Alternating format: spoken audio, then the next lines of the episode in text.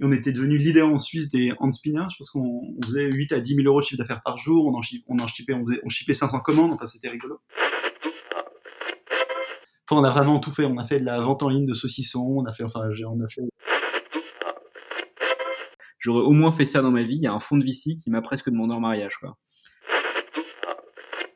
Souris vivaient plus longtemps et en meilleure santé euh, si, elles étaient, si elles avaient constamment un peu faim et qu'elles avaient constamment un peu froid. Ce qu'on a appris aujourd'hui, c'est qu'on n'a pas envie de voir ton historique YouTube. Et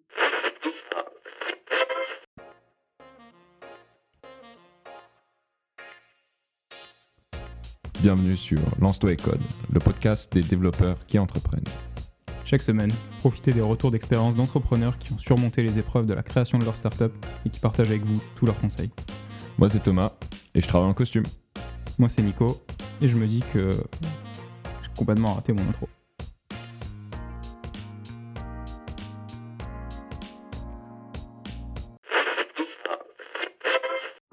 Aujourd'hui dans Lance-toi et Code, on vous arrose de cash. On parle VC, levée de fonds et saucisson. Pour monter une entreprise, il faut du capital.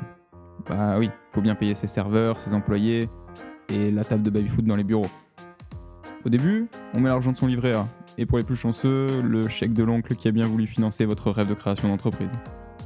Mais vient un moment où ce n'est plus suffisant. Alors comment construire et faire tourner la boutique avant d'arriver à la rentabilité?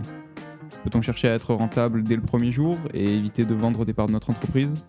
Est-ce qu'il faut pour ça revoir nos ambitions de croissance à la baisse? Dans cet épisode un peu spécial de Lance-toi et Code, on accueille non pas un, non pas deux, mais bien trois invités. Aujourd'hui, Victoire, Romain et Clément vont nous parler de levée de fonds, de capital risque, de série A à Z, et vont nous aider à comprendre comment le capital risque peut constituer une solution viable à vos besoins de capital. Victoire est investisseur chez Carla Ventures, un fonds de capital risque à Paris. Un fonds de capital risque, c'est un fonds d'investissement qui investit et accompagne des startups au début de leur aventure afin de les aider à atteindre croissance et rentabilité. Clément et Romain, eux, sont de l'autre côté de la barrière. Ils ont monté leur entreprise et levé des fonds auprès d'investisseurs en capital risque et vont aujourd'hui partager leur expérience avec nous. Sans plus attendre, une conversation avec Victoire, Clément et Romain. Donc, euh, Victoire, euh, Clément et Romain, euh, merci beaucoup d'être venus sur le podcast. épisode un peu spécial avec beaucoup de monde aujourd'hui, donc on s'attend à avoir beaucoup d'informations et beaucoup de valeur. et avant de rentrer dans le dur, est-ce qu'on pourrait faire un petit tour de table pour que tout le monde se présente Victoire, si on pouvait commencer par toi. Euh, bah, enchantée et ravie d'être ici, euh, aujourd'hui. Donc, euh, pour ma part, j'ai fait, 3 ans de conseil en strat. Ensuite, j'ai fait 2 ans dans un fonds de private equity qui finance des boîtes, rentables. Ça va être intéressant d'avoir cette vision-là aussi pour, l'épisode. et puis ensuite, je travaille, depuis, 2 ans dans un fonds de seed qui s'appelle, Kerala, qui est un fonds français, premier investisseur, notamment dans Doctolib, Malte, Privatiseur, très revenu et qui a d'ailleurs un taux de crash, parmi les plus bas du marché, en France. Parce qu'on n'a pas on a pour l'instant, même si la période est difficile et qu'on reste très modeste, pas de pas de crash, parmi nos participations. Bah, félicitations. et qu'est-ce qui t'a amené à travailler dans le capital risque, enfin le venture capital? Il y a deux deux éléments. d'abord, euh, l'investissement, c'est un métier qui est fabuleux. Tu vois, euh, énormément de secteurs et tu deviens un peu une, bible, même si tu restes, il faut le dire, hein, euh, assez en amont des sujets par rapport aux entrepreneurs, c'est certain. Mais tu vois plein de secteurs différents, donc ça, c'est ce que j'aime énormément dans l'investissement et chez Kerala, j'aimais beaucoup la vision aussi, assez, opérationnelle qu'on a. on fait des recrutements pour nos boîtes en portefeuille, on aide nos nos nos fondeurs, vraiment presque au quotidien. on met pas non plus les mains dans le cambouis et c'est eux évidemment qui font l'essentiel du boulot. mais on a une approche qui est quand même relativement opérationnelle comparée à d'autres fonds. Et c'est quelque chose que j'appréciais, enfin que j'apprécie énormément dans mon travail, de pouvoir, tu vois, par exemple, recruter 90 personnes pour nos boîtes en portefeuille, 8 par startup, que des éléments clés. Et entre le seed et la série A, c'est un élément qui, est clé, de savoir trouver les, bons éléments pour arriver à, derrière créer une boîte d'envergure enfin d'une très grosse boîte. Donc, donc ce côté très humain du, disons, du CID et aussi très opérationnel de Kerala m'a fait, prendre, fait prendre cette direction-là. D'accord. Et donc, donc en plus d'un accompagnement financier des entreprises dans lesquelles vous investissez, vous les, vous les accompagnez aussi sur tout ce qui est recrutement, opérationnel. Du coup, j'imagine que tes journées sont bien remplies et assez diverses. Ouais, exactement. Donc tu as une diversité dans le as deux deux diversités dans le métier du site. Tu as une diversité dans le type de de de d'entrepreneur et de sujets que tu vois, mais aussi dans le type de tâches que tu fais. c'est un métier qui est, très, très diversifié. Tu fais pas du tout la même chose, d'un jour à l'autre et c'est, c'est super, super intéressant. Et puis tu crées quand tu investis en site comme ça au tout début de la vie d'une entreprise, tu crées un lien avec l'entrepreneur. Enfin, tu es un peu la première personne, le premier tu vois, la première personne à avoir vu les, toutes les galères depuis le début et, et, à être au téléphone avec lui quand il a des questions ou il a besoin de quelqu'un qui a un peu de recul sur le sujet, mais qui n'est pas dans la boîte. Tu vois, genre, qu'est-ce que je fais pour telle personne qui est en sous-performance? Qu'est-ce que, tu vois, as toujours, au tout début de la vie d'une boîte, tu as toujours des questions et, et, d'être un peu cette personne-là, c'est hyper intéressant. Et toi, toi ton but, c'est de mutualiser un peu toute la connaissance qu'il y a entre ces différentes boîtes, de les faire interagir ensemble, des, en termes de best practice entre, entre chaque, chaque disons, CPO, CMO de la boîte, mais aussi sur ces, par exemple, sur ces thématiques RH. À qui est-ce que tu peux parler? Moi, j'ai vu cette situation dans telle boîte, voilà comment ils ont fait. Donc, tu es, tu es un peu le, la concentration du savoir entre ces différentes, euh, ces différentes startups. D'accord, très clair. Bah, en tout cas, merci beaucoup euh, encore une fois d'être sur le podcast. Euh, je propose que Clément, tu te présentes rapidement. Yes, avec plaisir. et eh ben, écoute, moi en fait j'ai rencontré Victoire en prépa, donc on était tous les deux en, en maths sup. Ensuite j'ai fait une école d'ingé. j'ai commencé à travailler chez Rolls-Royce en, R&D, en gros, je faisais de la modélisation de processus manufacturiers novateurs. Euh, puis je me suis rendu compte que l'industrie, malgré que ce soit extrêmement intéressant, euh, c'est extrêmement lent. Et donc, je suis reparti vers ma deuxième passion qui était euh, au-delà de l'aéronautique, la tech. Donc, je suis parti en fait en Californie, je suis allé à Stanford. J'ai fait un master en machine learning et je suis resté en Californie. J'ai bossé dans une boîte en tant que data scientist euh, qui faisait de l'analyse de performance de, Wi-Fi, donc je faisais en gros de l'analyse de données euh, chez eux. Boîte qui s'est d'ailleurs fait racheter depuis par, euh, par VMware. j'ai bossé sur des camions autonomes, pareil en tant que data scientist, donc je, faisais la partie decision making, donc en gros comment prendre de bonnes décisions dans un environnement fluctuant de, sur l'autoroute globalement. Et, et, de cette boîte, en fait, j'ai créé ma boîte Sean avec un camarade d'école et, un troisième ingénieur qui du coup faisait des systèmes d'autonomie pour les navires, les navires de commerce type porte-conteneurs. On a commencé en, fait par un, accélérateur à San Francisco qui s'appelait Refiners. On a levé à peu près 200 000 dollars à ce moment-là. ça s'est bien passé. On, était, on, est, on a rejoint Y Combinator assez rapidement. À la fin de Y Combinator, on a levé un tour de seed de 4 millions avec des investisseurs assez sympas comme Alven ou Paul Graham, le fondateur de YC. Euh, on est euh, monté à une quinzaine de personnes. On a eu quelques, partenariats commerciaux avec de belles boîtes du maritime. Puis, euh, puis ça s'est plutôt mal passé là dans la dernière année, enfin plutôt mal passé commercialement et, sur un certain nombre de, sujets. Et là, la boîte ferme également. Donc on est, vous aurez le retour d'une boîte qui, qui, est montée, on va dire un peu rapidement quoi, à son apogée. On a été sélectionné par TechCrunch comme les 7 boîtes à regarder de YC et jusqu'à jusqu'à une fermeture. Bah, en tout cas, félicitations aussi pour le parcours. moi, moi, personnellement, je trouve qu'on ne souligne pas assez l'importance des échecs dans la construction d'un entrepreneur. Donc, félicitations pour l'échec. ah, de toute façon, comme tu dis, pour le coup, c'est un échec qui était, qui était hyper bénéfique et on a appris énormément. Donc, pour le coup, c'est intéressant.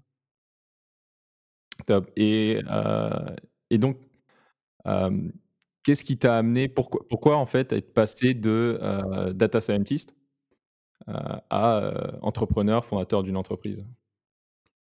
Bah, pour être tout à fait honnête, c'était que dans la boîte où j'étais, j'avais l'impression que, qu'un certain nombre de décisions n'étaient pas nécessairement les bonnes et que je pouvais potentiellement prendre des, enfin en tout cas mon, mon savoir-faire et le savoir-faire de personnes avec lesquelles je, qui étaient dans mon entourage et faire un produit qui serait mieux que que ce que je voyais sur le marché. Et donc c'est plutôt ce drive en fait de construire quelque chose from scratch qui, qui nous a, enfin qui nous a, je pense tous les trois d'ailleurs avec mes cofondateurs, poussé à lancer notre boîte. Et je vais être tout à fait honnête aussi, hein, il y a quand même pour le coup un ethos en Silicon Valley qui fait que en fait, si tu lances pas ta boîte, bah, tu vois, je dirais pas que tu as raté ta vie, quoi. Je ne veux, pas faire une Sarkozy, mais il y a un peu ce côté-là, il, faut, il faut lancer sa boîte, quoi. Très clair. Et, c'est vrai que c'est quelque chose qu'on retrouve dans la Silicon Valley. Et euh, on commence petit à petit à le retrouver en France, mais le parcours, entre guillemets, royal là-bas, c'est faire voilà, Berkeley ou Stanford en computer science, sortir et bosser 2-3 ans pour un GAFA, et ensuite monter une boîte avec quelqu'un que tu as rencontré au travail. Euh, donc c'est intéressant euh, que tu aies vécu ce, cette ambiance-là.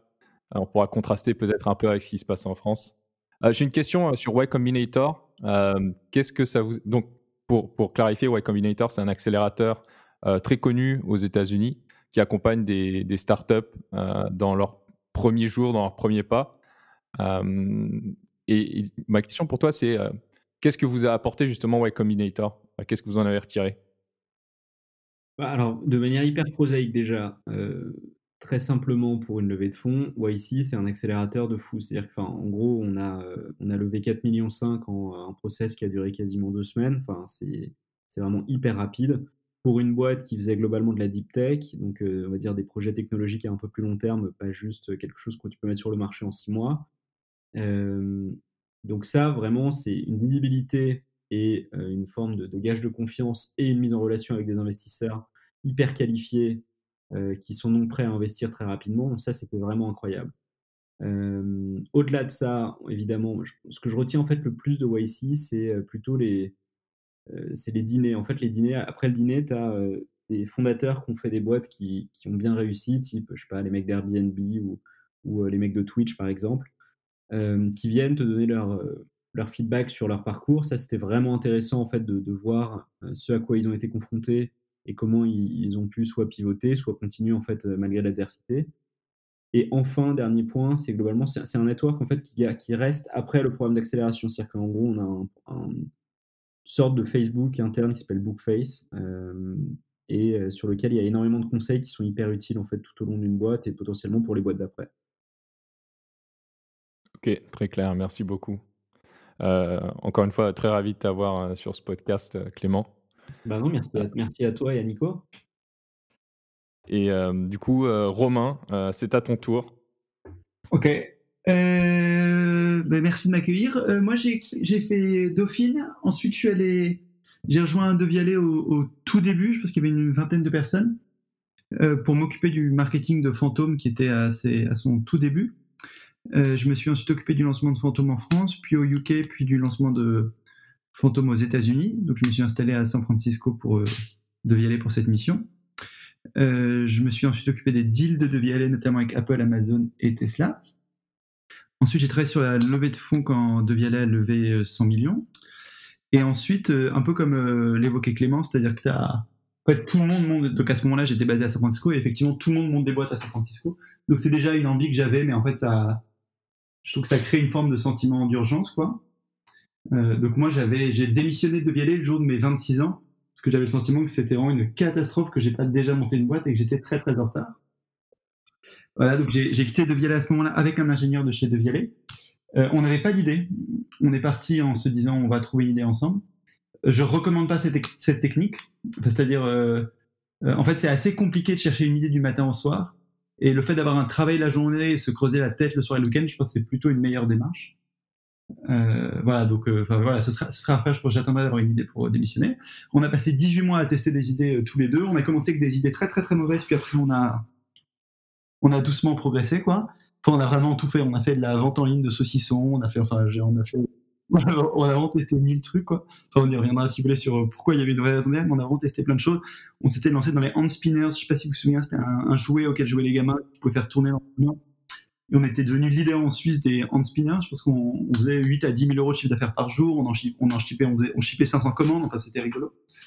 Euh, voilà, on a, euh, on a découvert un moment quelque chose qui était lancé aux États-Unis qui s'appelait HQ Trivia, qui a eu un succès énorme et qui était en fait des, des émissions en direct et interactives sur smartphone. Euh, en fait, la vision, c'était il y avait d'abord les émissions radio, puis les émissions télé, et maintenant peut-être qu'il va y avoir les émissions euh, smartphone qui ont donc l'avantage d'être interactives en plus. Donc on a lancé quelque chose qui était inspiré de ça, qui s'appelait Flash Break.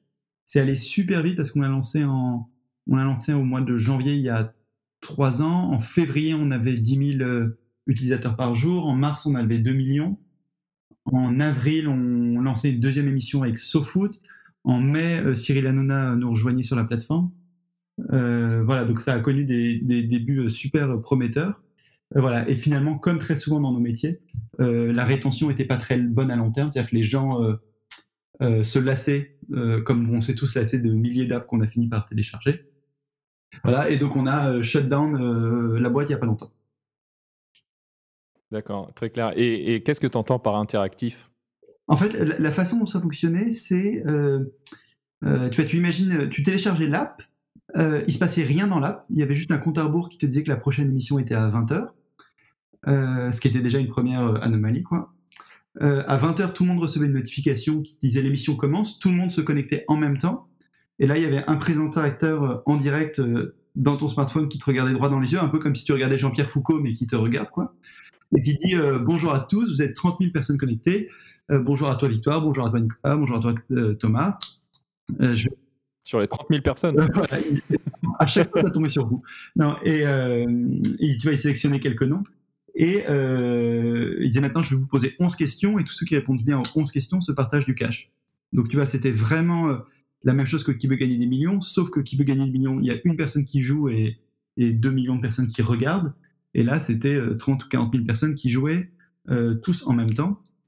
Et donc la vision, c'était de dire, de la même façon que la télé a repris tous les formats qui existaient en radio et les a réinventés en rajoutant l'image. Ils ont repris euh, les, news, le talk show, le feuilleton, et ils ont juste, enfin juste, c'était un gros travail, mais ils ont, ils ont réinventé le format en rajoutant l'image. On s'est dit, on va reprendre tous les formats qui existent en télé et on va les réinventer en rajoutant l'interaction. Donc cette première émission, c'était l'équivalent de Qui veut gagner des millions. Mais après, au moment où on était sur ces sujets, on bossait avec euh, Top Chef pour voir comment on l'adaptait avec ce format, avec La France a un incroyable talent pour voir comment on l'adaptait sur ce format, etc. Donc la roadmap, elle était finalement euh, super claire. D'accord, très clair. Et euh, sans transition vers notre, notre thème du jour, vous avez levé des fonds? Ouais, on a levé. Donc on a levé au début 200 000 juste euh, euh, auprès de Friends and Family euh, et pas mal de gens avec qui j'avais travaillé chez De voilà, et là, on a, on a levé sur la base d'un bec. Et ensuite, les 200 000, ça nous a permis de, de shipper la première version de l'app et de payer une agence de PR pour faire du PR pour que tout le monde parle de nous et qu'on génère des téléchargements. Voilà, les, premiers 200 000 nous ont servi à ça. Et ensuite, fort de ça, on avait globalement 10 000 utilisateurs par jour, euh, un peu tous les médias qui parlaient de nous, et, euh, voilà, ça, et opérationnellement, ça roulait. Et donc, fort de ça, on a relevé, je sais pas, 1,6 million ou 1,7 million avec euh, notamment Alven, les deux cofondateurs de Zenly, Alexis et Antoine Martin, et avec Kima de Xavier. Ok, très clair. Merci beaucoup. Bah, Romain, encore une fois, euh, merci beaucoup euh, d'être ici. Merci à tous. Euh, le thème de l'épisode aujourd'hui, c'est donc la levée de fonds, justement. parce que pour faire tourner une entreprise et créer une entreprise, il faut bien lever des fonds à un moment ou à un autre. Le cash is king, c'est beaucoup. Bah, ça C'est le sujet de l'émission. Est-ce que c'est le seul moyen de On verra. Quoi. Bonne question, bonne question. Est-ce que c'est le seul moyen? Ouais, exactement. C'est ce que disait Clément. C'est est-ce vraiment le seul moyen de, de, monter une entreprise? Euh, Pas forcément. Enfin, c'est adapté à certains modèles et c'est adapté euh, à certaines ambitions. Mais, je pense qu'on peut très bien monter une entreprise sans lever de fonds. Eh bah, très bien. La, problématique est posée. donc, avant, tout ça, justement, Victoire, j'ai une question pour toi. Toi qui travailles justement dans le, levée, enfin directement avec les levées de fonds des entreprises en tant que VC, quand quelqu'un crée son entreprise, quels sont les principaux modèles de financement de cette entreprise? Quels modèles existent autour Donc, disons, moi, je veux créer une entreprise demain matin. je me dis, c'est génial, sauf que comment, je, comment je fais pour financer la création de mon produit? Comment je fais pour financer mon marketing? Vers quoi est-ce que je peux me tourner? Alors, donc, tu as différents modèles de subvention au tout début de la vie d'entreprise, mais il n'y en a pas énormément. Qu'est-ce que tu entends par subvention? Bah, tu as des petits prêts, tu je peux, je peux les citer, mais, mais tu as des petits prêts que tu peux, pas forcément des prêts d'ailleurs, des, vraies subventions que tu peux choper auprès de la BPI quand tu fais par exemple des boîtes assez tech, où tu gagnes des, tu vois, des petits concours assez tech, mais il n'y en a pas énormément. Donc, ce que tu, la, la plupart des gens, enfin, euh, la plupart des gens, quand ils créent une entreprise, en général, euh, eux-mêmes touchent euh, d'abord le chômage. Enfin, pour le coup, c'est quand même ce que ce qu'on a vu, ce que j'ai pu voir cette année, c'est que ouais, 80% des gens avec qui j'ai interagi, qui étaient en train de créer une boîte, avaient bénéficié de ce système-là quand même. et ensuite, pour développer ton produit, etc., au début, tu mets un petit peu de fonds propres grâce à ces fonds propres, tu vas pouvoir euh, avoir euh, de la dette avec des taux qui sont euh, quand même ultra compétitifs. et si, enfin, ça c'est vraiment pour bootstrapper au tout début. Et ensuite, quels sont les différents modèles de financement que tu peux avoir? Alors, soit très rapidement, tu arrives à être rentable, et à ce moment-là, bah, tu, peux bootstrapper et créer ta boîte un peu, un peu tout seul. Soit il va falloir effectivement lever des fonds. Donc, lever des fonds, passer par euh, Friends and Family, Business Angels et puis euh, potentiellement fonds de VC. D'accord. Donc, au début, j'essaie de voir si l'État ou, les collectivités locales peuvent m'aider avec des subventions. je... Quand tu as, peu de fonds propres. Ça existe plus après, quoi. D'accord. Donc d'abord, je mets mon propre argent. J'essaie de toucher le chômage et je mets mon argent euh, dans l'entreprise pour. Euh, Exactement. Grâce à ton propre argent, tu as ce qu'on appelle des fonds propres. Grâce à ces fonds propres, tu peux avoir un petit peu de dette. Euh, D'accord. Et, et, au début, tu peux, tu, peux, tu peux faire un peu comme ça. D'accord, donc faire un emprunt à la banque, c'est ça? Ouais, ou auprès de la BPI, ou auprès. Enfin, tu as différents, différents modèles de fonctionnement. Je peux, ça, je peux vous envoyer un doc qui détaille toutes ces étapes-là, mais c'est un peu. Avec plaisir, on le, mettra, on le mettra en lien dans la description. Ouais. Ok, très clair. Euh, et donc ensuite, on arrive sur les, euh, ce que tu, mentionnes, les friends and families. Euh, moi, on m'a aussi dit de rajouter fools, les gens un peu fous qui, qui, croient en toi, parfois plus que de raison. Et, donc ça, c'est la première source pour aller chercher des fonds pour ton entreprise dans le parcours que tu viens de, de citer, outre les fonds propres. Ouais, ouais, et les petites dettes que tu peux avoir au début. D'accord. tu peux dégager au début. D'accord. Et, ok, très clair. Et pour me tournant vers les mmh, vers nos amis entrepreneurs, donc Clément et Romain, vous, ça s'est passé comment vos, votre financement? Comment est-ce que vous avez financé vos entreprises? Alors, j'introduirais un, un, un chouïa un peu plus général juste avant, qui était par rapport à ton propos tout à l'heure quand tu euh, présenter l'émission et tu disais que c'était un peu devenu euh, la, voie, enfin que monter une boîte faisait un peu partie de la voie royale aujourd'hui. Et je trouve que c'est effectivement le, sentiment que ça donne. Je, voulais donner un, tout petit feedback avant pour euh, ceux qui nous écoutent, quoi. Moi, j'ai, de mon expérience, et j'aimerais bien avoir l'expérience de Clément aussi là-dessus. Moi, j'ai trouvé que quand j'ai été, j'ai trouvé qu'être salarié dans une startup, c'était formidable. Euh, voilà, quand j'étais les plus beaux moments de ma vie, je pense que je les ai vécus en étant salarié chez De.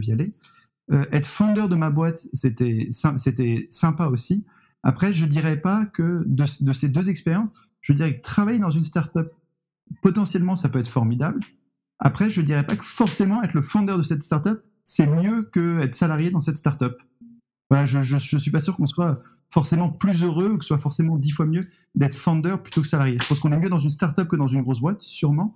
Mais je sais pas si on gagne toujours à être le founder. Tu dirais quoi, Clément? Juste peut-être pour modérer un peu les gens sur euh, le, besoin ou le devoir ou la nécessité d'aller monter des boîtes quoi. Bah, ce qui est certain, c'est que euh, a posteriori, en effet, dans, notamment chez Nianza, la première boîte dans laquelle j'ai bossé, j'étais à la fois mieux payé, hyper confortable, avec une liberté incroyable, et je bossais sur des sujets intéressants. Donc a posteriori, euh, je dirais que vraiment c'est en effet euh, top. Pourtant, et je ne saurais pas me l'expliquer, j'avais cette espèce de, d'envie ou de FOMO d'ailleurs, hein, parce que c'est, un peu, je pense, un aspect FOMO, de me dire merde, mais euh, pourquoi est-ce que je vais pas lancer ma boîte?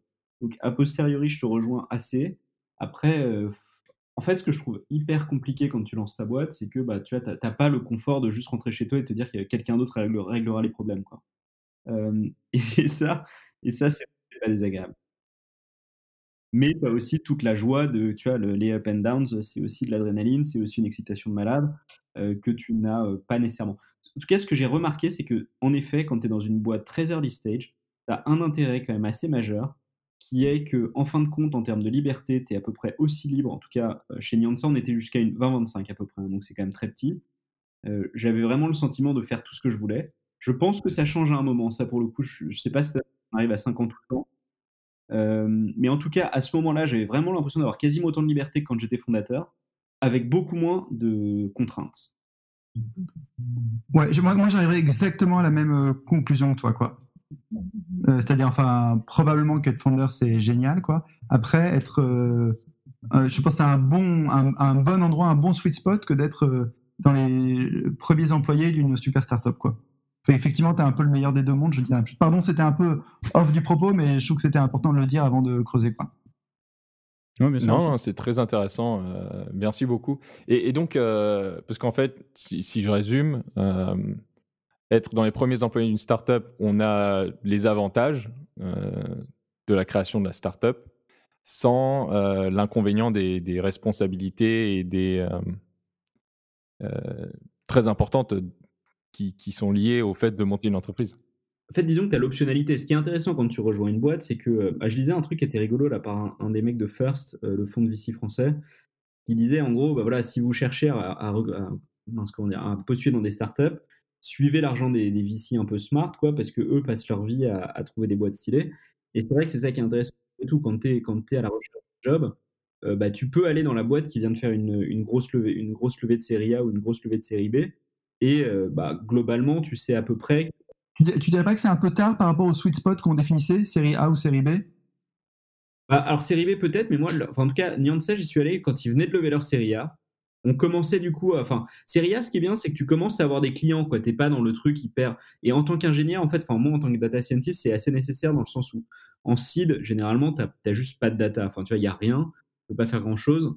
Euh, série, enfin, Seria, du coup, tu as quelques clients. Tu es censé avoir le product market fit, mais c'est pas toujours le cas. Encore moins aux États-Unis. Donc là, typiquement, moi, ils n'avaient pas encore le product market fit et ils avaient levé 9 millions. Donc on n'était pas dans une crainte de cash, on pouvait croître et on avait des, clients et c'était encore hyper, hyper libre. Quoi. On n'était pas dans une structure trop, trop serrée. avant qu'on aille plus loin, j'aimerais qu'on définisse quelques termes peut-être. Donc oui, justement, Victoire, j'allais me tourner vers toi. Est-ce que tu pourrais nous expliquer un peu plus les concepts de série A, série B, seed, pré-seed? Euh, ouais, très clair. Puis après, je, je rebondirai sur le. Bien sûr, avec plaisir. On place euh, plein, plein. Enfin, on a une newsletter de recrutement qui s'appelle First 20, donc on place plein d'employés effectivement dans des, des startups. Et, effectivement, Series A, c'est vraiment un bon spot. Sur, euh, sur les différents stades de levée de fonds, donc ce sont des termes qui varient même d'un fonds à l'autre et qui varient et qui varient au global dans le dans le dans l'ensemble de, l'écosystème. Donc, faut, faut, faut je, donne euh, une définition qui correspond à 80% de ce que diraient euh, les gens, mais peut-être qu'il y a des, euh, des, finesses à chaque fois à relayer. Le précide, c'est vraiment quand il n'y a rien, pas de MVP, rien du tout. On est juste dans une phase d'idéation et on lève avant même d'avoir vraiment une vision qui est totalement finalisée. Euh, le précide, en général, euh, bon, euh, il y, a des points qui varient, mais normalement, c'est plutôt, plutôt 500 000 euros grand max. Alors évidemment, il y en a qui, quand, tu es deuxième employé, quand tu es, le CTO de Criteo qui monte une nouvelle boîte, bah, ce précide, il peut être de 5 millions. Il y, a des points qui peuvent varier, hein, donc je, donne une moyenne. Ensuite, le seed, c'est quand normalement, c'est quand on commence à avoir des premiers clients, euh, mais qu'on n'a pas encore un usage qui est euh, vraiment euh, super carré. et que, mais que, enfin, comment dirais-je, on n'a pas un use case encore très précis, mais on a quelques premiers clients et quelques preuves de traction commerciale. De plus en plus, ce seed, il se fait même en amont de ça, parce que il y a des très bonnes équipes, encore une fois, avec et, et, un milieu qui devient de plus en plus compétitif aussi côté VC. Et donc, les gens cherchent toujours à mettre la barre encore plus tôt. Euh, et ce seed, il peut aller franchement jusqu'à euh, ouais, jusqu'à 3 euh, millions d'euros. En, je dirais en moyenne, c'est plutôt 1,5. mais il y en a encore une fois qui lèvent des seeds à 5 millions. Donc c'est la première étape, ça, peut, ça correspond, c'est la première en général vraie levée avec un fonds institutionnel, le seed. Le pré-seed, c'est plutôt avec des BA. Et ensuite, donc c'est comme les bonnets, donc A, B, C, D, E, F et, euh, euh, ça, grossit en fonction des tours. En général, entre le seed et la série A et la série Z, il y a à peu près 18 mois. Euh, et, à chaque fois, à peu près 12-18 mois entre chacune des séries successives. Et, encore une fois, la, taille d'un tour en série c'est en, en, moyenne, c'est entre 8-10 millions d'euros, mais ça peut monter bien au-delà de ça. Pareil pour la série B, en général, c'est plutôt 15-20, mais ça peut aussi monter bien au-delà de ça, etc. etc., etc. Donc, c'est des tours de financement qui correspondent à chaque fois. En fait, pour être, quand, on, quand on lève des fonds, on définit un montant qu'on veut, qu'on veut lever, donc disons 500 000 euros, qui correspond à ce dont on va avoir besoin pour arriver à l'objectif qu'on va se fixer d'ici 18 mois pour pouvoir relever des fonds à ce moment-là. Donc, on va voilà, pour aujourd'hui, je fais 1 million de euh, de, je ne sais pas si à quel point les gens, disons de chiffre d'affaires, je veux arriver à, enfin, je, je, je, veux arriver à 5 millions dans 18 mois. Euh, il va me falloir que je recrute ça, ça, ça et ça. Ça fait à peu près euh, 3-4 millions d'euros. Euh, et donc, euh, ces 3-4 millions d'euros vont être utilisés pour arriver à cet objectif-là dans ce laps de temps-là. Euh, et euh, une fois qu'on est à ce, au, bout de 18, au bout de 18 mois, bah, il faut relever des fonds pour refinancer à nouveau la croissance parce que la société n'est pas euh, rentable et, que, et que je vais avoir à nouveau besoin de ce mécanisme-là pour, pour faire croître la société. D'accord, très clair. Donc, ok, très clair. Et donc, le sweet spot pour rejoindre une startup, ouais, être dans les premiers employés? Je pense que je pense qu'en seed, en tout cas, la, façon dont on recrute nous sur les sur le seed, on a besoin de gens qui sont déjà passés par des startups euh, vraiment plus grosses, euh, qui savent exactement faire le job, qu'on va placer dans nos boîtes euh, pile à ce moment-là, parce qu'on va plutôt acheter des compétences que des que de la bande passante en plus. Soit on achète de la bande passante, soit on achète des compétences. En seed, on achète plutôt des compétences parce que c'est les premiers employés, donc chaque chaque chaque il faut quelqu'un pour faire le marketing, les dirigeants ne savent pas le faire. En série A, euh, le risque, c'est beaucoup plus dérisqué quand même. Il y, a, un taux de chute qui est, qui est nettement moins important qu'en seed. Euh, euh, et, on va aussi acheter de la bande passante. Donc c'est et, la boîte reste encore petite et on peut prendre des responsabilités. Donc qu'est-ce que tu appelles de la bande passante? C'est genre du potentiel? Alors disons que soit tu, tu vois tu recrutes tu recrutes un, quand tu es en seed, tu vas recruter ton premier commercial. Ton premier commercial, s'il est sorti d'école et qu'il sait rien faire, parce que juste il n'a pas d'expérience, ça va être hyper dur pour toi de le faire monter en compétence. Si, tu, quand tu es en seed et que tu vas chercher ton premier commercial, tu vas chercher quelqu'un qui a 3-4 ans d'XP dans une startup un peu. Euh, désolé, ça sort un peu du sujet, hein, mais dans une startup qui a été un peu successful, il va pouvoir venir et structurer ton équipe. Quand tu es, en, en série A, c'est un peu différent. Tu peux prendre quelqu'un en sortie d'école parce que, bah oui, il faut quelqu'un pour faire cette tâche-là. Il y a quelqu'un qui va, qui va l'encadrer. Ok. et donc, pour des gens en sortie d'école, série A, c'est parfait parce qu'ils ont encore toute la liberté de pouvoir grandir, c'est dérisqué et, et, et ils ne sont pas livrés à eux-mêmes. Très clair. Merci. Et donc, euh, Clément, Romain, vous, vous êtes arrivé euh, à quelle, euh, quelle étape, quel stade de, de financement avec vos entreprises? Je dirais qu'on était, à qu'on était à la même, mais que Clément l'a fait aux, US. Et par ailleurs, on était en sortie de Y6 qui était super prestigieux. Mais en fait, on a toi aussi, nous c'était un site, toi c'était un site, et nous c'était un peu moins de 2 millions, et toi, c'était 4, c'est ça, Clem? Mais c'était dans les deux cas, c'était un seed pré-monétisation, non ouais. ouais. tout à fait. Bah, et alors, pour le coup, pour rejoindre le point de Victor de tout à l'heure, ce qui est assez rigolo, c'est que nous, c'était un seed, en effet, donc de 4 millions 5, donc ouais, c'est un seed US, quoi. Et Alven, en France, le, le publicisait plutôt comme une série A, parce que c'était 4 millions 5. Donc euh, comme quoi, enfin, la question des termes euh, dépend aussi de la géographie et du marché euh, concurrentiel des VC, quoi. Mmh. Sachant qu'il y a en théorie, enfin c'est un peu ce que disait Victor, mais pour en fait, est-ce que c'est un seed, un série A, une série B, etc. Il y a deux, sujets qui vont qualifier ça. C'est un, où en est la startup? Est-ce qu'elle a déjà un product, product market fit? Est-ce qu'elle a déjà des users? Est-ce qu'elle monétise déjà? Est-ce qu'elle est déjà profitable? Et par ailleurs, la quantité d'argent levée, quoi. Mais j'ai le sentiment que le, vrai sujet, c'est plutôt où est-ce qu'elle en est dans, euh, dans, ces étapes plutôt que la quantité d'argent qu'elle a levé. Quoi. Très clair. On va arriver à la problématique qu'on s'était posée en début d'épisode, euh, où euh, j'avais lancé le débat en disant que à la voie royale, c'est de, pour monter une entreprise, il faut lever des fonds. J'aimerais que vous. Est-ce que c'est le, est-ce cas? Est-ce que pour monter une entreprise, il faut lever des fonds?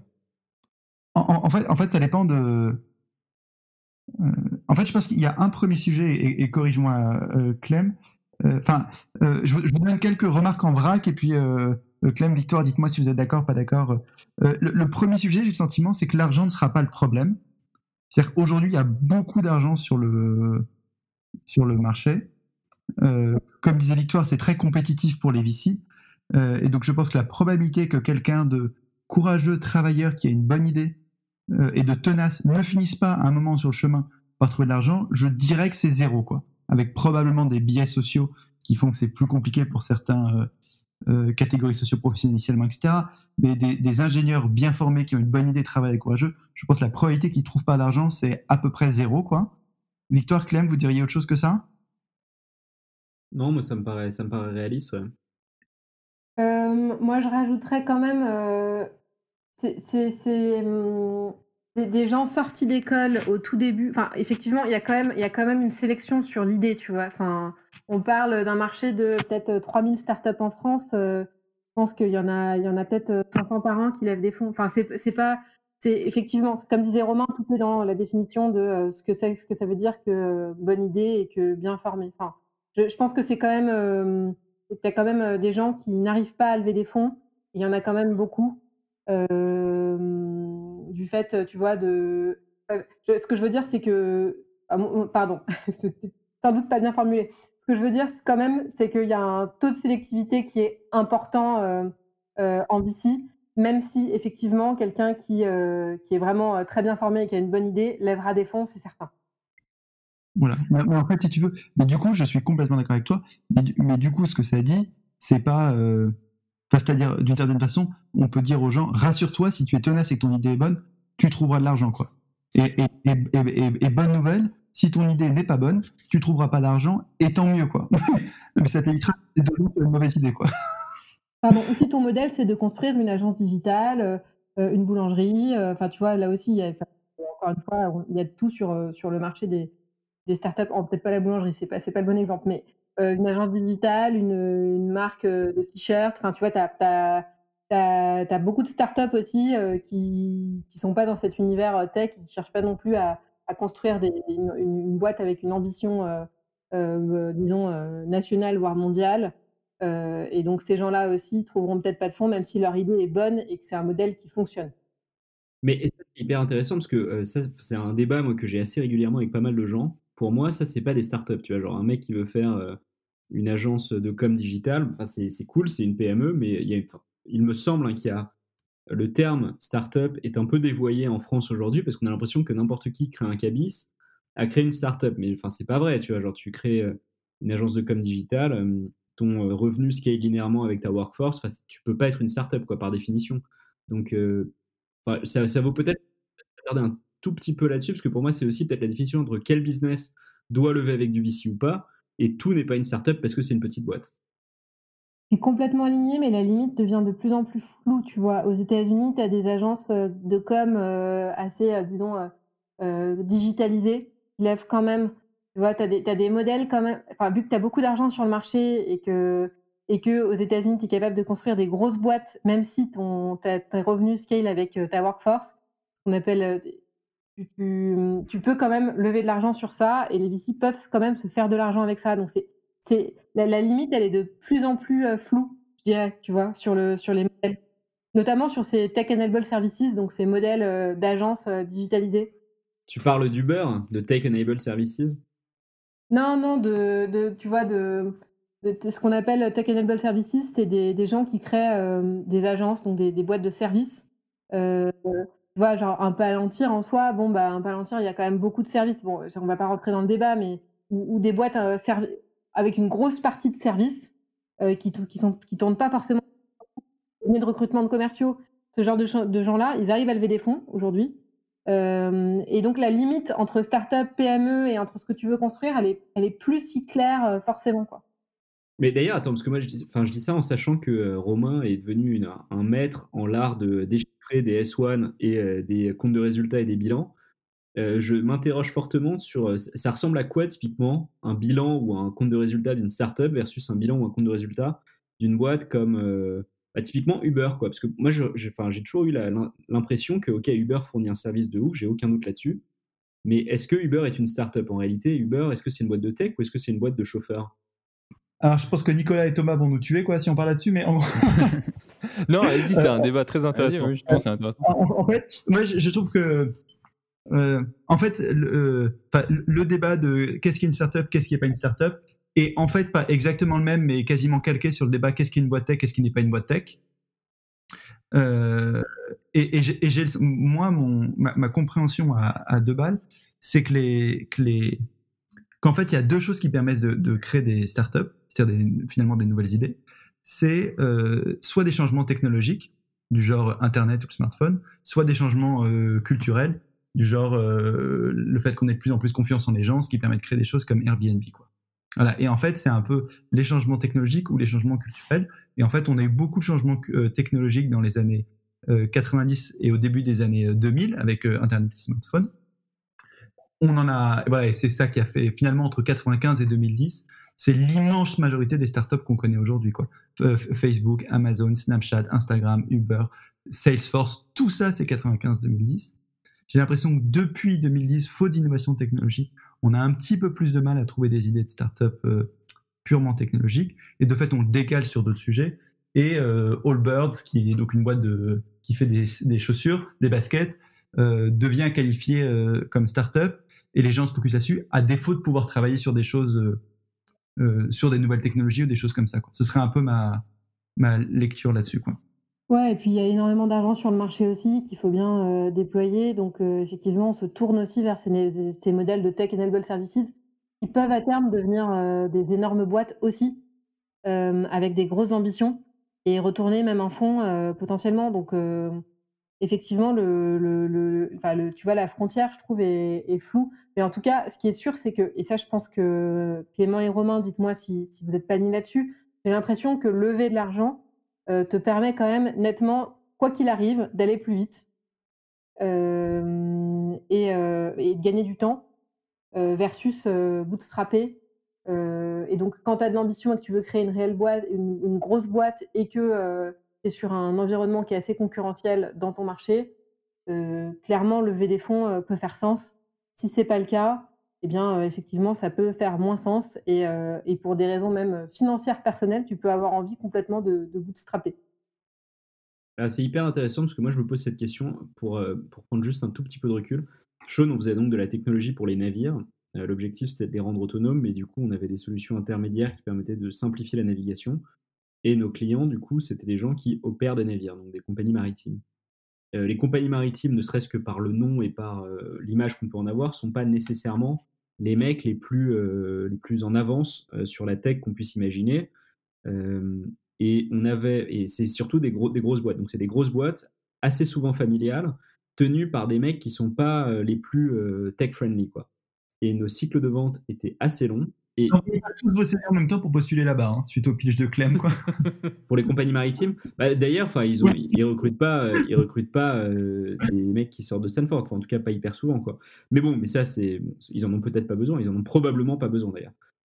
Mais toujours est-il que pour répondre à ce que tu disais, Victoire, nous, typiquement, on avait levé de l'argent et je ne sais pas en fait si c'était positif ou pas, parce que je pense que si on n'avait pas levé autant d'argent, on aurait dû se poser des questions un peu plus dures un peu plus tôt euh, sur le fait de comment est-ce qu'on peut aller vendre hyper rapidement plutôt que, et je pense que c'est une des leçons que je retire de, notre expérience, de se focaliser sur euh, peut-être des, choses où, euh, bah, tu vois, le classique feature creep que tu apprends dans n'importe quel cours sur l'innovation, on l'a également eu.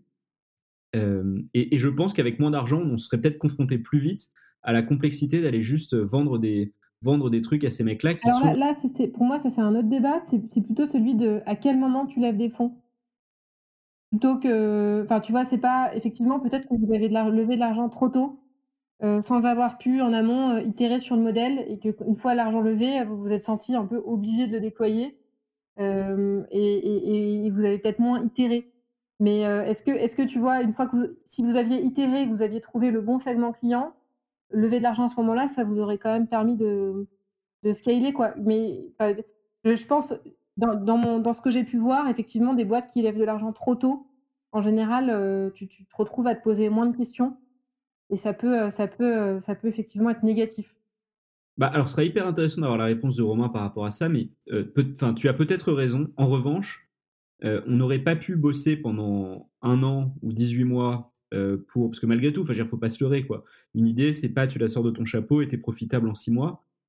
Et, et, juste, tu vois, on était assez jeunes, on avait bossé certes un peu avant, mais pas beaucoup. On n'avait pas beaucoup de cash en banque pour mettre des fonds propres sur la boîte. Et aux États-Unis, il y a beaucoup moins de subventions qu'en France et il n'y a pas le chômage. donc en fait, on avait un peu cette obligation de lever des fonds, et ça c'était un point qui est intéressant, je trouve. C'est qu'en fait, si, si, tu es un jeune étudiant ou un, jeune employé qui n'a pas de cash devant toi et qui n'a pas le chômage, en réalité, lever des fonds, c'est quand même malgré tout l'une des seules options que tu as. Mais est-ce que c'est vrai? Je, Désolé, je pose la question parce que moi, je pense que ça dépend euh, du modèle euh, que, tu choisis. Et je lance le débat, et Romain, euh, je serais ravi d'avoir ton avis là-dessus. Parce que, en soi, oui, les, tes ambitions seront peut-être revues à la baisse si tu ne lèves pas de fonds et que tu es dans la situation que tu viens de décrire. Mais est-ce, je me pose la question est-ce que une boîte moins ambitieuse où le, chemin vers la profitabilité est, plus clair et où tu peux te te mettre un objectif de trois mois, de choper tes premiers clients, être un peu tout seul au début et de viser 2000 euh, euros par mois de, revenus euh, avec 500 euh, euros de, frais pour faire tourner tes serveurs, etc. Je pense à une boîte web, un petit software en tant que développeur que tu développes. Est-ce que cette boîte-là, du coup, a besoin de lever des fonds? Est-ce que tu as besoin de lever des fonds même si tu es dans la situation d'un étudiant qui sort d'école ou, ou d'un jeune employé? Écoute, alors moi si, je peux vous dire, euh, je vous donne plein de choses en, en vrac, un peu pareil, parce que c'est pas tout à fait euh, noir ou gris. Euh, déjà, pour reprendre le point de victoire, euh, effectivement, empiriquement, tu regardes les grosses boîtes aux États-Unis qui ont IPO, euh, qui sont rentrées en bourse, l'immense, l'immense, immense, immense majorité d'entre elles ont à un moment levé des, fonds. Donc, force est d'imaginer qu'a priori, ne, serait-ce que ce qu'on peut en penser les uns les autres, empiriquement, force est de constater que c'est une étape nécessaire en tout cas pour les boîtes qui visent à, rentrer en bourse après. Quoi. Donc je pense que ce truc-là, il n'y a pas de débat. Quoi. Après, moi, je suis super aligné avec Clément, c'est-à-dire le fait que je pense qu'on n'aurait pas pu faire autrement que de lever de l'argent. Et pour autant, euh, le fait d'avoir levé de l'argent est, finalement pas mal, euh, nous a plutôt créé beaucoup de problèmes. Quoi. Euh, donc, moi, j'ai le sentiment qu'il n'y a pas de réponse définitive sur est-ce que c'est bien ou mal de lever de l'argent. Je pense qu'il y a des boîtes sur lesquelles c'est bien, il y a des boîtes sur lesquelles c'est pas bien. Il y a des moments où c'est bien et puis il y a des moments où c'est pas bien. Après, si on se met dans la peau des fondateurs, moi je me rappelle une des raisons pour laquelle j'ai levé de l'argent, c'est aussi pour le statut social. C'est-à-dire qu'en fait, tant que tu es en train de bricoler une idée avec tes copains, euh, tu as aussi un peu le sentiment que tu es au, chômage et que tu te mens à toi-même.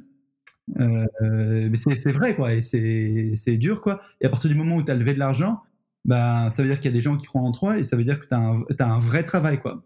Voilà, et quand on a passé par exemple 18 mois à chercher des idées et à se gratter la tête et, et à pas savoir expliquer à ses parents ce qu'on est en train de faire en ce moment, euh, sauf vendre en ligne du saucisson, quoi, on est content de leur dire qu'on a levé de l'argent. quoi. C'est-à-dire, euh, ça, joue un rôle. Mais, mais je sais que mes, mes parents ont été très fiers quand ils ont appris que j'avais levé de l'argent auprès d'un fonds en France. Voilà, et donc je sais que ça, je pense que le, le, statut social joue un rôle là-dessus. Tu peux nous dire en quoi, enfin, pour, pour, bien comprendre, en quoi est-ce que lever de l'argent vous a, vous a posé problème? Parce que, enfin, je, je, ça, j'y viens, quoi. Enfin, je dirais, le, mais le premier truc, c'est ça. Donc, dans le sens, euh, ça nous a créé des problèmes, mais voilà, une des bonnes raisons de l'avoir fait, ça a été ça, euh, euh, par exemple, quoi. Après, si tu veux, si on compare, donc nous, on s'est inspiré d'un produit américain qui s'appelait HQ Trivia, qui, donc, on faisait exactement la même chose qu'eux, donc des émissions quotidiennes diffusées sur smartphone. Et donc, nos produits étaient tellement proches que nos structures de coûts étaient très proches. Ils avaient, ils avaient en théorie les mêmes dépenses que nous. Eux ont levé 15 millions nous, on en a levé deux. Et factuellement, on faisait exactement la même chose qu'eux. Et on le faisait peut-être 10% moins bien, mais on le faisait pas 8% euh, moins bien, 8 fois moins bien, alors qu'ils avaient levé, on avait levé 8 fois moins d'argent. Et de la même façon, je pense que des gens, et pas parce qu'on était des génies, mais, je pense qu'on met pour faire les choses l'argent qu'on a, quoi. Euh, mes parents me disaient ça du temps, c'est on met pour faire les choses le temps qu'on a. On met aussi pour faire les choses l'argent qu'on a. C'est-à-dire, eux, ils produisaient euh, trois émissions par jour en ayant levé 15 millions. Nous, on le faisait en ayant levé 2 millions. D'autres personnes auraient pu le faire en ayant levé 200 000. Euh, voilà, je, pense que tu adaptes aussi ton niveau de dépense à l'argent que tu as. Et je pense que ce faisant, tu, peux, tu crées des mauvaises habitudes. quoi. C'est-à-dire de, de, recruter trop, euh, pas sur les bons sujets, de passer beaucoup de temps à les bonnes questions. Voilà, donc je pense que lever de l'argent, c'est probablement nécessaire. C'est il faut probablement le voir comme un mal nécessaire, c'est-à-dire quelque chose qui va te faire faire des bêtises, pas forcément t'amener dans la bonne direction, etc. Quoi. Tu vois ce que je veux dire? Ça, ça fait du sens? Est-ce que tu penses, parce qu'effectivement, moi aussi j'ai senti que les boîtes euh, lèvent euh, trop, trop vite, et ça vient notamment du marché euh, VC qui est très compétitif, enfin on peut en parler, mais d'un contexte de marché compliqué. Est-ce que tu penses que c'est nécessairement un mal, ou que si tu étais dans un marché un peu plus, disons, où tu avais vraiment fait ton plan de ce dont tu avais besoin pour atteindre ton chiffre d'affaires et que tu avais levé exactement ça, est-ce que tu penses que, ça, aurait, pu, enfin que ça aurait été moins un mal quoi? Est-ce que tu penses que ça vient du contexte de marché ou juste que c'est par essence le cas quand tu lèves des fonds? Je pense que tu as raison. Je pense c'est probablement lié au, c'est probablement lié au, montant. et, je dirais que c'est de plus, enfin, mais c'est exactement ce que dit Clem de son côté, quoi aussi, c'est-à-dire le fait d'avoir levé beaucoup d'argent, ça donne aussi euh, beaucoup, beaucoup de temps pour euh, réfléchir à l'idée. Euh, finalement, ça te fait beaucoup repousser le moment de devoir gagner de l'argent. voilà. Et encore une fois, il y a plein de cas où ça marche très bien.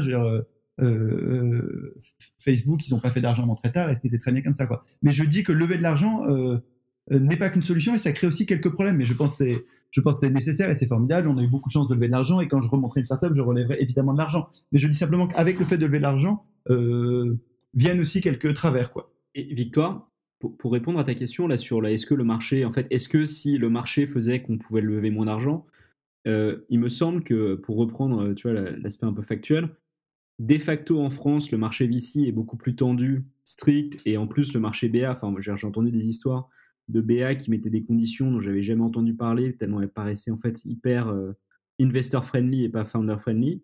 Et pourtant, en fait, on crée beaucoup moins de licornes qu'aux États-Unis. Donc, euh, il, semblerait malgré tout qu'en fin de compte, euh, bah, en fait, quand tu as la capacité de lever beaucoup de capital, je pense qu'en fait, c'est un peu comme tout, quoi. Tu vois, il n'y a, pas de mauvais outils. Je ne sais pas, s'il y a une expression qui dit ça, mais tu vois, en gros, si tu mets beaucoup d'argent, si tu mets beaucoup d'argent dans les mains de mecs hyper bons, c'est top.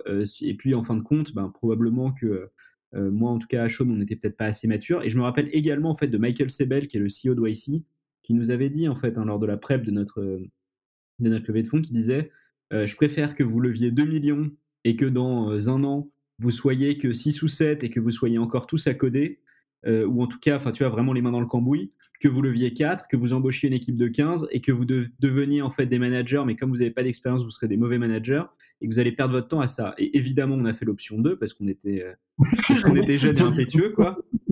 voilà. Mais non, mais et pour une autre raison aussi, c'est que tu vois, il y a peut-être un point dont on n'a pas parlé, mais en fait, le mode de fonctionnement des VC fait qu'en réalité, quand tu lèves de l'argent, euh, ta dilution est à peu près fixée. C'est-à-dire que tu sais que tu vas perdre, on va dire, 20% de ta boîte. Euh, et donc, ce, ce pourcentage-là étant à peu près fixé, bah, de facto, tu vas maximiser l'argent que tu peux gagner en fonction de cette dilution. Et donc, euh, si tu as le choix entre te diluer de 20% et gagner 2 millions et te diluer de 20% et en gagner 4, bah, tu te dis un peu que tu n'as pas de raison de prendre l'option euh, où tu prends que 2 millions. Quoi. Ouais, mais c'est aussi le taf du VC de s'adapter à la personne qu'il a en face. Donc, euh, un, un mec euh, qui a monté 5 boîtes et qui saura exactement quoi faire de ses 4 millions et euh, versus euh, des gens qui, le, qui savent, tu vois, pour le moment moins, euh, et de proposer les bons montants aussi, quoi. Ouais, mais sauf que enfin, ça, tu vois, c'est cool, mais dans un marché compétitif, quand tu as plusieurs offres, Ah, bah, le mec qui, ouais, te propose 20% contre 2 millions et qu'à côté, enfin, tu vois, et que les Ah, montent, en fait. Toi, ton choix, il est facile à faire.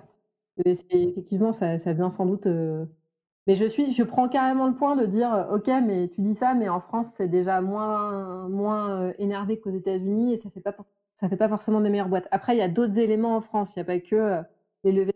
Il y a tout le système de grosses, il y a tout le système d'innovation. Enfin, tu as, plein d'autres sujets qui font qu'effectivement, il y a moins de, de, de unicornes effectivement qu'aux US. Donc pour répondre à votre question, Nicolas et Thomas, en fait, c'est très facile de lever l'argent. Il faut juste faire attention à pas en prendre beaucoup trop. Non, mais ça me fait penser à. euh, donc, moi, je suis un grand fan de YouTube, donc euh, je me perds des fois dans ces tréfonds et je regarde des vidéos euh, sur plein de sujets. Et un jour, j'ai regardé une vidéo qui disait que des, des chercheurs, je sais pas où, en fait, avaient trouvé que pour des souris vivaient plus longtemps et en meilleure santé si, elles étaient, si elles avaient constamment un peu faim et qu'elles avaient constamment un peu froid.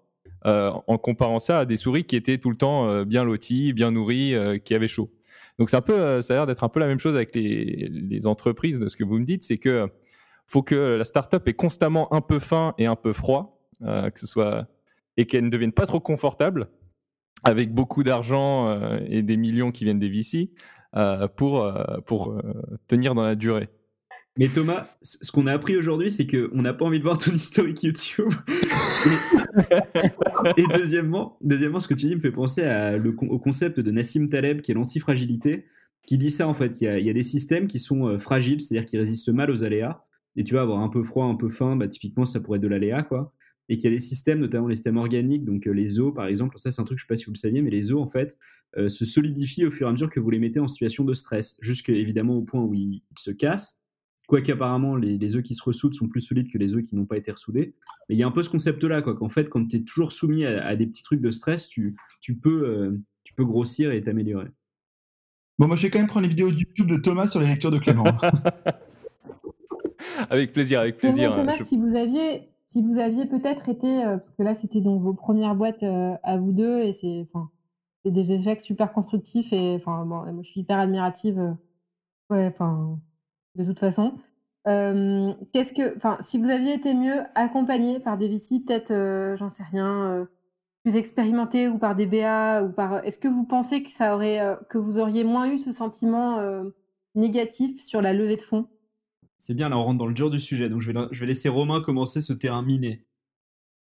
alors, alors, si, alors le, le- le problème, c'est que si on est honnête, euh, ce serait à refaire, je ferais exactement tout pareil.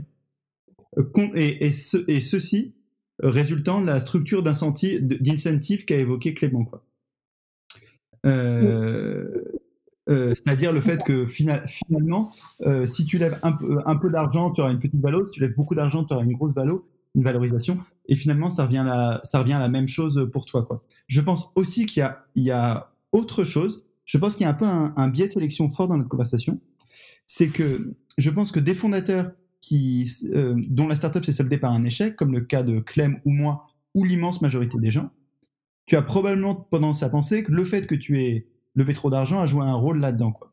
Mais je pense que les startups qui cartonnent euh, pensent qu'elles ont très bien fait de lever autant d'argent. quoi. Et je pense que si nous, finalement, euh, notre app avait marché dans le temps, on n'aurait pas du tout eu le sentiment qu'on avait levé trop d'argent. Voilà, je- donc ça, ça modère un peu mon, propos jusqu'à présent. Quoi.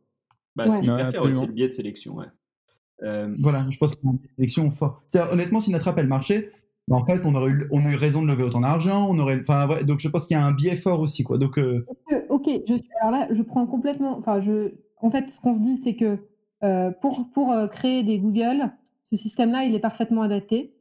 Euh, pour créer des boîtes, euh, en fait, mon, mon point, c'est. euh, euh, je- la, la levée de fonds, elle n'est pas, enfin, elle est pas responsable de, ton, de, de ce qui s'est passé et de l'échec en soi? Ou tu, ou tu penses que s'il y a une. Ou, tu... Non, non, non, non, non, non, non, je pense pas. Je pense pas du tout. Non, non, mais je, mais je pense que c'est une bonne chose de lever de l'argent. Et moi, j'aurais fait la, j'aurais fait la même chose. Ce sera fait, j'aurais fait la même chose, quoi. Je dis juste, il y a des travers dont il faut se méfier.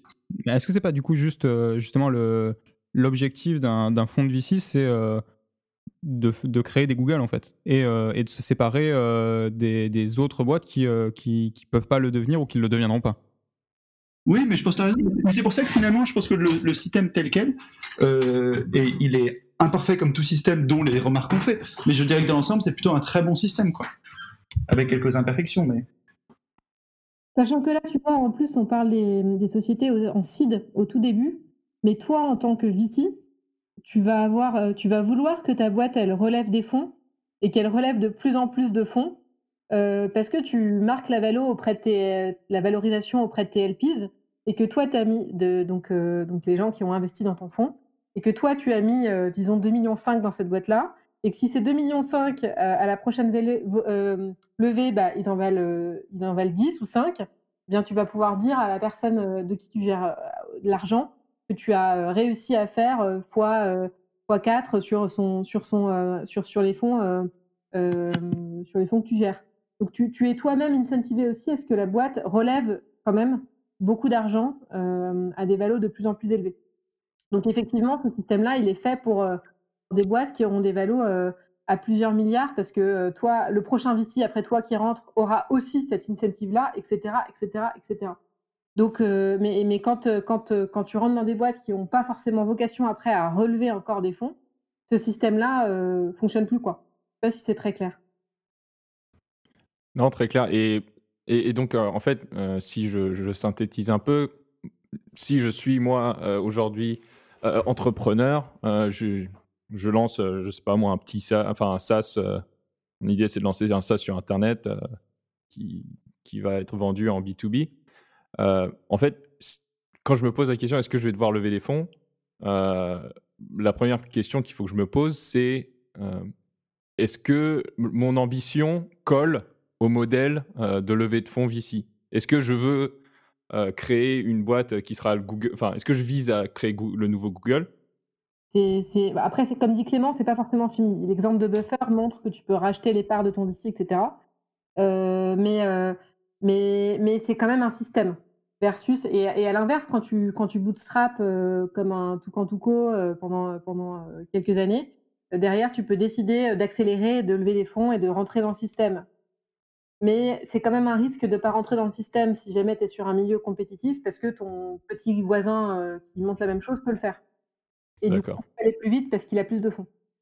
Mais alors ça c'est hyper intéressant parce que pour le coup euh, l'exemple de Toucan, euh, alors je sais pas si c'est Toucan Toko, enfin je, me trompe à chaque fois sur leur nom, mais non mais ce qui est hyper intéressant c'est que tout à l'heure Thomas tu nous posais la question de dire ouais si je crée un petit ça c'est que j'ai trois mois et puis que je fais 2000 euros. Bah, la réponse c'est oui, tu vois, c'est trop bien. Ça, c'est le cas idéal de, du scénario d'un bootstrap.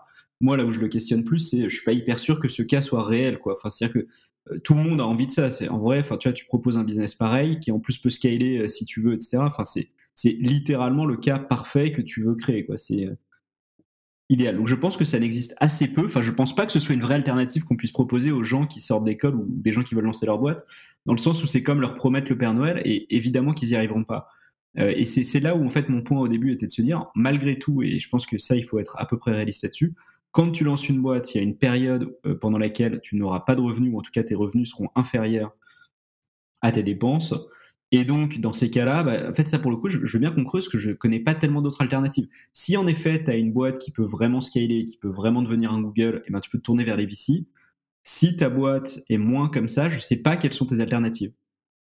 Bah, tes alternatives, c'est euh, Business Angel, quand même, parce qu'ils investissent à plus long terme. Il n'y a pas ce côté de faire x5, x6, x7 et tu peux les racheter euh, à des valos qui ne seront pas forcément euh, délirantes. Tu vois, si les mecs font x2 sur leur ticket de 100K en 5 ans, bah, tu vois, c'est pas les mêmes. Tu n'as pas des institutionnels derrière, ça c'est certain. Même chose sur les Friends and Family. et puis après, tu te, il y a quand même plein de cas où les mecs, enfin cette année, j'ai vu un, des petits sas de gestion des syndics, etc., où les mecs ont bootstrappé. et puis après, ils ont chopé un PAI. Et puis après, ils ont commencé à embaucher. Enfin, tu vois, ça, existe quand même. Hein. Enfin, as des... Effectivement, ça fait pas des, ça fait pas des Google. mais ça fait des très jolies PME slash ETI à terme. et ça, c'est ça, c'est magnifique. Moi, ce que moi, ce que j'aime pas dans ce secteur, enfin, ce que j'aime pas, ce qui me ce qui me pose plus problème, c'est qu'effectivement, il y a beaucoup de gens qui rentrent dans ce système-là, qui après créent des boîtes qui pourraient être rentables, pourraient être des jolies PME slash ETI, je ne vais pas citer de nom, mais, mais qui malheureusement ont mis la main dans cet engrenage et donc foncièrement, les lignes, elles sont rayées pour l'ensemble des VC. Impossible, de d'atteindre la rentabilité, impossible de donc et et du coup, ça peut aussi casser certaines, pour créer des Google, on casse certaines boîtes qui pourraient être de jolies PME slash ETI. Mais ça, c'est c'est un peu plus lointain dans le développement dans le stade de développement de la boîte. Ouais, je suis plutôt d'accord avec Victoire. Pour quelle raison, Clément, est-ce que tu penses que, créer un SaaS ou, n'importe quelle application qui, sur un problème bien identifié et qu'il le résout correctement et, mieux que la concurrence, il n'y a, pas de, possibilité que, de, développer un business là-dessus, qui n'y pas besoin justement de, fonds conséquents. Bah, enfin, pour le coup, je, suis intéressé, hein, mais il me semble que tu peux en effet créer un side business si tu as par exemple déjà un boulot. Mais de manière générale, enfin, mon point, c'était plutôt que si tu te lances full time, tu vois, faut être réaliste. Tu vis à Paris, tu as quand même des coûts qui sont assez incompressibles pour vivre et et pas, euh, enfin tu vois, littéralement pour vivre quoi. Et donc à partir de ce moment-là, bah, soit tu fais comme les comme les mecs de Airbnb et tu vends des céréales euh, à côté, euh, soit enfin soit tu lèves de l'argent. Mais je mon point c'est plutôt que tu vois, je crois pas tellement à cette espèce d'idylle de je vais avoir une bête d'idée que j'aurai en fait en deux mois je vais avoir une idée que j'aurai qualifiée, j'aurai créé un MVP et ce MVP sera rentable. Ça pour le coup j'y crois pas. Et je pense qu'il faut aussi donner des expectations réalistes à tous les gens qui lancent des boîtes. Et je pense pas que ça ce soit une expectation réaliste. Non, mais en revanche, euh, j'ai mon chômage pendant deux ans. Je sais pas si je sais pas si c'est politiquement correct, hein, ce que je suis en train de raconter. J'ai mon chômage pendant deux ans. Euh, j'ai levé, 100 K, 200 K auprès de BA et je monte, euh, un business sur un marché qui est un marché de niche. un petit SaaS sur un sur un marché de niche, qui pourra faire, tu vois, au mieux, 15 millions d'euros de chiffre d'affaires, dans, 5-10 ans.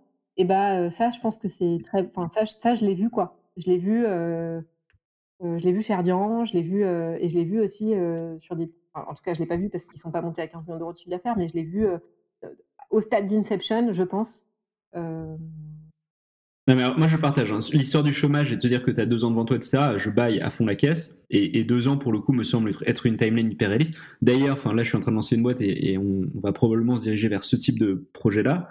Je pensais plutôt à la target de euh, un jeune étudiant qui se lance sur le marché, il n'a pas deux ans de chômage, et tu vois, et pour moi, c'est plutôt ce type de personnage, quoi. Ah ouais, ça, je suis complètement alignée. Euh, quand tu n'as pas le chômage euh, et que tu sors d'école, en plus, c'est très beaucoup plus, difficile d'aller choper du Friends and Family et des, et des business angels. C'est plus compliqué. Effectivement, c'est plus compliqué. Dans le cadre justement d'un étudiant qui, qui, sort d'études, encore plus dans, le cas d'un étudiant, euh, d'un ingé ou, d'un développeur, euh, quel, besoin il a euh, en termes de, en termes de, étant donné qu'il est capable de développer lui-même pour, pour créer ce, ce, genre de SaaS? Parce que le lever de 200 000 euros, ça me semble énorme en fait. Même, même 200 000 euros qui est, qui, est, qui est, très faible pour une levée de fonds, pour quelqu'un qui sait développer, qui, est capable de, de faire son, son SaaS lui-même et donc du coup de ne pas embaucher, ou alors euh, éventuellement s'il y, a trop de charges de travail de, s'associer avec, euh, avec quelqu'un. Euh, qu'est-ce qui justifie des, besoins pareils? Eh ben, Tu dois, par exemple, imaginons, c'est un SaaS, il y a des besoins en, marketing pour aller faire de l'acquisition en ligne, même si c'est du B2B. Tu as un besoin de commerciaux. Un besoin, ça monte vite les salaires, tu vois. Tu embauches un commercial, tu embauches un, mec au marketing. il faut que tu payes, enfin que tu as 200 000 euros, ça part très vite, hein. Enfin, rien que là, je pense que ça, plus, tu vois, 2-3 embauches de enfin 2-3 sujets de loyer, ordinateur et cetera, tu les tu les, tu les as, quoi. Bah, Romain, toi enfin, on a tous les deux brûlé plusieurs millions. Enfin, en tout cas, moi, je peux, je peux dire très clairement que 200 000 euros, c'est rien. Et tu vois, et ton contexte de, t'es un petit développeur qui développe ton SaaS, ça veut dire que ton développeur, il est aussi designer, que ton développeur, il est aussi marketeur, qui sait faire des pubs en ligne, qui sait avoir un pitch de vente. Enfin, tu vois, encore une fois, c'est juste par rapport aux expectations. Je pense pas que ce soit une expectation réaliste de se dire, je suis un dev, je sais faire un SaaS et je vais réussir à faire du revenu en, six mois et, à être rentable, quoi. Romain, je sais pas toi, quelle était ton expérience J'essaie de réfléchir au, scénario empiriquement. Qu'est-ce que j'ai vu se, jouer autour de moi. Euh, moi, je vois plutôt pas de gens monter des boîtes. euh, si, remarque, on en a. Euh, on, a des gens sortis d'école aussi euh, autour de nous, non, moi j'ai le sentiment que si, si, tu es ingénieur, tu peux commencer à développer des MVP, euh, des, premiers produits tout seul et que euh, tu, peux avoir besoin de zéro au début. Mon associé, par exemple, il a fait beaucoup d'argent à gauche, à droite en développant euh, des apps euh, et des SaaS qui monétisaient tout seul comme un grand. Donc je sais que ce scénario existe, mais pour autant, il n'a jamais euh, scalé ces scénarios-là. Euh, et après, les exemples que je vois autour de moi, c'est plutôt effectivement deux, trois personnes qui lèvent euh, 200-300 000 pour se payer euh, le temps de réfléchir pendant le temps de réfléchir et de coder pendant deux ans. J'ai l'impression que c'est ce que c'est ce qui serait le plus courant autour de autour de moi, comme euh, comment ces mecs-là commencent quoi. Ok, très clair. Bah, pour moi, euh, on a fait pas mal le tour du sujet. J'aimerais nous laisser un peu le temps pour ma section préférée, la raison pour laquelle je fais un podcast, c'est notre section ludique, que je vais laisser Nicolas, euh, Nicolas euh, gérer.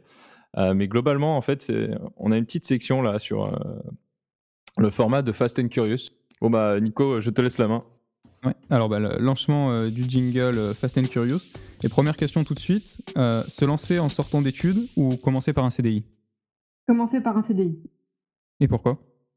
Euh, parce que. euh, Pour le chômage, elle vous l'a dit plein de fois. euh, pour euh, le chômage et la maturité professionnelle. Bah ouais, moi je, pense que je rejoindrais assez Victoire, se lancer dans un CDI. Pas nécessairement hyper longtemps, mais euh, déjà pour apprendre à bosser un peu, quoi. Alors même si malgré tout, on a tous fait des stages, enfin je pense que la plupart des gens font des stages maintenant dans leurs études, mais quand même faire des, avoir une expérience professionnelle de, plus de six mois, je trouve ça assez utile. Et c'est aussi une bonne occasion de, euh, c'est aussi une bonne occasion en fait de trouver des problèmes. C'est-à-dire que euh, typiquement, on, on dit qu'on fait des bonnes boîtes quand on a trouvé des problèmes. Donc voilà, je pense que c'est un bon moyen de faire ça. J'aime bien Clément qui met des expectations modérées. Un CDI, six mois. Euh, moi, je dirais, euh, donc pareil, euh, forcément commencer par un CDI pour plein de raisons. Euh, un, euh, pour prendre le temps de vivre, quoi. C'est-à-dire, je trouve que de, de 23 à 25, 26 ans, il y a plein de trucs à savourer. Tu as envie de faire la fête, tu as envie de passer du temps avec tes potes, tu envie de. Et la priorité, c'est pas de, de, de griller les étapes pour travailler le plus vite possible de 9h à minuit sur sa boîte, lever du pognon le plus vite possible, euh, pas passer de temps avec ses potes, pas passer de temps à faire la teuf. Enfin, je pense que c'est un mauvais calcul, quoi. Enfin, je trouve qu'il y a plein de moments précieux à vivre Mm. entre 23 et 28 où il y a des trucs euh, éventuellement plus intéressants à faire que de monter tes boîtes, quoi. Après, je trouve que ton opportunité diminue un peu, mais euh, quoi? Même après 28. Euh, Oui, mais, non, surtout, mais je trouve surtout à ce moment-là, à ce moment-là, quoi. Enfin, moi, ce serait à faire, je passerais plus de temps à faire la fête et, et peut-être moins à travailler euh, quand, au moins à ces moments-là, quoi. Donc euh, pour clarifier, un CDI mais pas dans le conseil. Non, peut-être pas. Un CDI, peut-être pas. Non, un CDI, moi je le ferais. Euh, je commencerai par un CDI dans une petite start-up d'une vingtaine de personnes. Un, pour apprendre à bosser dans une start-up. Deux, pour y vivre des bons moments. Euh, trois, pour, euh, comme le dit Clément, euh, avoir le temps de trouver des bonnes idées. Et quatre, pour avoir le temps de faire la, teuf à euh, la fête à côté. Mais je pense que c'est essentiel de comprendre que euh, je trouve que tu, tu, être salarié, c'est un meilleur endroit pour trouver une boîte, une idée de boîte, que d'être chez soi tout seul à se gratter la tête. Ça ne fait aucun doute, quoi. Mm. Du coup, si tu as une idée géniale en sortant d'école, euh, euh, fine, et va monter une boîte. Mais a, a priori, euh, t'es mieux aller euh, prendre un CDI. euh, et moi, je dirais, même un peu plus que 6 mois, je dirais même 2-3 ans. Euh, voilà. Romain, les six mois c'était pour le stage. hein. Je disais c'est bien de faire un CDI pour bosser plus de six mois. D'accord. On a fait une petite étude, euh, on a fait un article Medium chez Kerala, une petite étude pour euh, voir d'où venaient les CEO de start-up, enfin ce qu'avaient fait avant les CEO de start-up euh, hyper successful. Et effectivement, c'est 2-3 ans, c'est plutôt 2-3 ans en start-up dans des fonctions très opérationnelles. Euh, du coup, euh, question suivante. Et là, ça va être intéressant d'avoir euh, le, le point de vue euh, à la fois des personnes qui ont monté une boîte et de quelqu'un qui peut, euh, qui peut encadrer ça. Euh, miser sur une idée ou miser sur un associé? Moi je dirais miser sur un associé, mais c'est hyper dur quoi.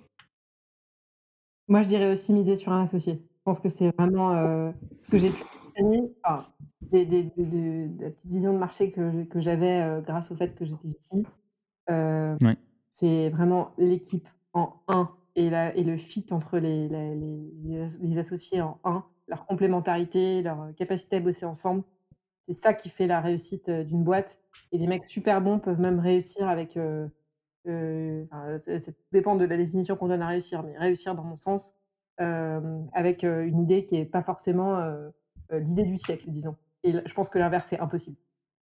Moi je je je sais pas exactement. Je trouve que c'est je trouve que c'est plus joyeux de le faire avec quelqu'un que tu aimes, quoi, donc à choisir, j'essaie vraiment de trouver enfin, si tu veux, moi 95% du plaisir que j'ai pris dans, heu, dans la 1re startup que j'ai créée, heu, n'est pas venu, heu, du fait d'avoir levé de l'argent, n'est pas venu du fait d'avoir des articles dans la presse, n'est pas venu de enfin, voilà, c'est venu de la relation que j'avais avec mon cofondateur. Je trouve que les bons moments, c'est vraiment ça, quoi.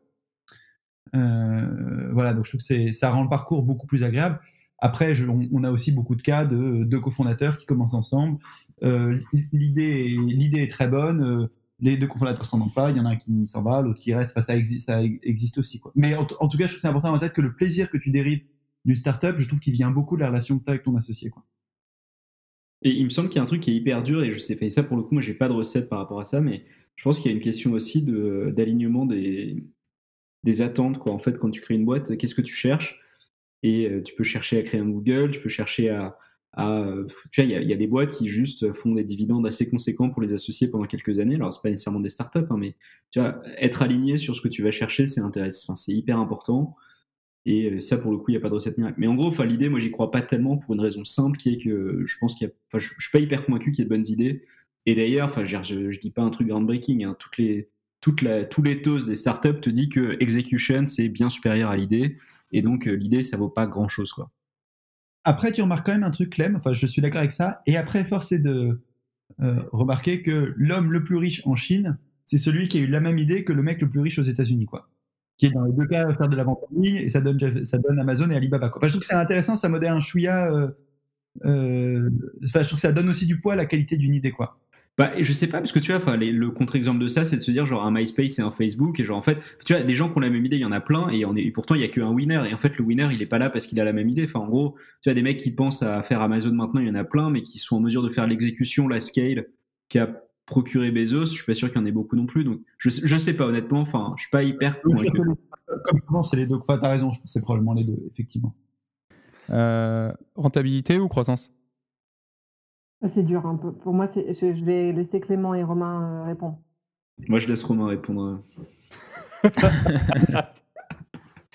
Mais en fait en fait, ça ça dépend de ça ça dé ça ça dépend de ce dont tu as envie, quoi. Heu, je je pense qu'à un moment, c'est bien de faire un peu de sous, quoi. Et donc pour ça, tu auras besoin d'un peu de rentabilité à un moment. Enfin, la la logique, c'est plutôt croissance au début, rentabilité après. Enfin, je veux dire, c'est un peu c'est la logique, c'est quand même ça et si tu peux pas faire beaucoup de croissance, bah, tu vas directement à la rentabilité. C'est ce qui fait que ça fait une, sympathique PME, quoi. Ouais et au-delà au-delà de la croissance, heu, disons et de la et du terme de rentabilité, disons unit economics saine.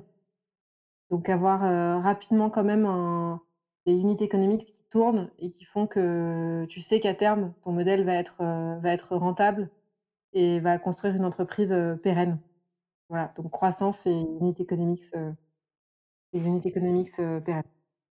Ouais, moi je partage. En fait, quand, tu l'as dit, c'est marrant parce que je pen je pensais à la réponse et Romain a du a du coup dans l'au dans l'autre sens, mais moi je pensais à un truc du type rentabilité dans le sens où en gros, heu, faire un modèle qui est pas juste lunaire, quoi et donc heu, malgré tout avoir un focus là-dessus, mais par contre une fois que tu as une bonne piste, que tu peux au moins être rentable, bah là tu fais la croissance à fond la caisse. Mais du coup, je pense que la réponse de Victor est probablement la plus juste. En effet, c'est la question d'unit economics.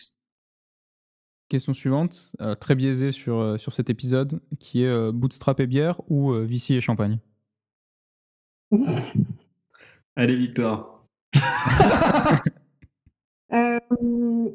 Je pense que ça dépend vraiment des modèles et de l'ambition de l'équipe fondatrice et que, ça peut être aussi bootstrap et champagne et et VC et bière. Donc il faut faire très attention. Heu, c'est des modèles de financement, heu, qui sont, heu, adaptés à certains, à certaines startups et pas à d'autres et il faut se poser les bonnes questions euh, avant de choisir. Mais les deux sont de magnifiques réussites. Euh, en fait, je, mais c'est un peu le fil conducteur de tout ce qu'on s'est dit pendant le podcast, quoi. C'est-à-dire, ça dépend, quoi. ça, dépend de la boîte et ça dépend du moment. Il y a un moment où tu es bien à, à, boire des bières et puis il y a probablement un moment où tu as mérité de boire du champagne, quoi. Voilà, faut, faut, juste, faut juste pas commencer à boire du champagne avant que tu aies mérité de commencer à boire du champagne. Et encore une fois, lever de fond, ça veut dire champagne. Hein. si, si, si, lever de fond, ça veut dire champagne, si. Ça, on est tous d'accord. non, moi, je, en gros, je dirais genre bootstrap et bière, puis, euh, puis et champagne. Parce qu'en gros, tu vois, même, même, truc que sur la rentabilité. Quoi. En gros, une fois que tu as euh, bootstrappé et que tu as réussi à prouver qu'il y avait une demande et potentiellement que ton produit répondait, bah, genre là, c'est le moment où il faut mettre un coup de collier et, et, où je pense que ça vaut le coup d'aller voir des VC. Euh, enfin, dernière question. PDG d'une grosse boîte ou gros exit? Euh, Moi, c'est PDG d'une grosse boîte. Mais euh, comment le rationaliser C'est quand même, l'idée quand tu es en VC, c'est de penser que tu peux créer des, boîtes magnifiques qui changent les usages. On peut, citer, et, moins, des exits, même si ça fait clairement partie des perfs du portefeuille. Bah, dans ce cas, moi je pense que ce serait. Euh, euh, j'ai pas mal réfléchi, j'ai plutôt l'impression que ce serait gros exit pour une raison simple. C'est pas nécessairement juste le fait de toucher plein d'argent, même si je suppose que c'est hyper cool. Euh, mais plutôt parce que j'ai l'impression que je suis moins un mec bon pour, pour gérer des grosses équipes. En fait, je pense que je m'y amuse moins, quoi. Et que j'aime, je suis plutôt un mec, enfin, j'aime bien lancer des projets plus que gérer des gros projets. Voilà. Donc, en gros, gros exit et, et seconde boîte. moi, spontanément, il y, a trois ans, j'aurais dit comme Clem, quoi. Mais à la limite, euh, euh, faire plein de boîtes et plein d'exits. Pour avoir euh, plein d'argent. Et en fait, c'est tellement dur de trouver une bonne idée. Et, mais pas dur dans le sens, tu passes du temps à bosser, c'est dur, c'est lent, quoi. Tu vois, tu peux passer deux, trois ans avant de retrouver une bonne idée, et puis éventuellement, ce que tu penses être une bonne idée se révèle trois ans après être une mauvaise idée. Que moi, je pense que si j'arrive à faire une boîte qui marche. Il y, a, trois ans, j'aurais décidé de la vendre, d'essayer d'en monter une autre. Maintenant que je sais à quel point c'est dur de retrouver une bonne idée, euh, j'essaierai de la garder euh, le plus longtemps possible. Même si, comme Clem, c'est plutôt les débuts qui m'amusent, mais j'aurais trop peur de d'exit et puis bah, d'être euh, heureux à la case blanche et ça reprenne cinq ans et de trouver le temps un peu long. Quoi. Bon, bah, merci pour votre participation à, à, ce Fast and Curious avec plein d'insights. Quelque chose qu'on aime bien faire aussi à la fin de l'épisode, c'est euh, avoir des, anecdotes, euh, des anecdotes marrantes dans le thème de l'émission. Euh, est-ce que chacun vous, vous avez pu en préparer? Ouais, moi j'en ai une. Ouais. Ah pardon, du coup faut que j'y aille? Bah du coup ouais. ah pardon. bah nous en fait quand on a fait notre levée de cible, quand on a fait notre levée de seed, euh, on a eu euh, pas mal d'intérêt de, pas mal de VC, et notamment, euh, in fine, il y avait plusieurs fonds qui, voulaient mettre, enfin, il nous restait 2 millions sur le ticket, quoi. Y avait plusieurs fonds qui étaient intéressés pour, pour investir, et notamment un qui nous a fait délivrer, enfin, qui nous a fait livrer, quoi, un, compas du 15e siècle ou du 16e siècle, enfin, un truc assez dément sur, qui était utilisé par les, sur les bateaux pour se diriger, mais tu vois, t'imagines le truc à l'époque de Magellan, quoi. Et donc on était tranquillement en train de coder euh, dans notre bureau à San Francisco. Et il y a un mec qui débarque et il dit Salut, c'est ici Sean. On fait Ben ouais. Et il nous, dépose un superbe compas, euh, mais vraiment splendide, qui avait été envoyé par un des fonds de VC qui voulait qu'on les choisisse. Donc ouais, tu vois, je me suis dit Putain, c'est pas vrai. J'aurais au moins fait ça dans ma vie. Il y a un fonds de VC qui m'a presque demandé en mariage. Quoi. avec un compas. Avec, avec un compas, non mais c'est dingue. Mais c'était superbe. C'était superbe. Et c'est eux que t'as pris ou pas? Non. Il y a une autre boîte qui est venue avec le bateau de Magellan. voilà, c'est ça. Maintenant, la momie de Magellan nous a été proposée. Là, on a dit, c'en est trop, on, ne peut que dire oui. Euh, non, moi, j'ai pas d'anecdote euh, euh, rigolote. Je, voulais juste te dire, peut-être par rapport à ce qu'on ce qu'on a dit depuis le etc. je ne sais pas si les VC ont toujours très bonne réputation de l'extérieur. Euh, ils peuvent avoir des réputations un peu exigeantes, dures. Et je veux dire que nous, on a eu que des gens, il faut dire, mais des gens euh, très très gentils, super bienveillants, très accompagnants. Et que, et que nous, ce qu'on a vu comme norme de VC sur le marché, c'était plutôt ça. Voilà, comme on parle d'investissement et de VC depuis tout à l'heure, je trouvais bien de. Enfin, je trouvais juste de le préciser. Voilà. Sinon, c'était Victoire qui aurait dû le préciser, ça aurait été bizarre. et donc, euh, Victoire, as-tu déjà livré un compas pour, pour qu'une boîte signe chez vous? Non, ça j'avoue qu'on l'a pas fait.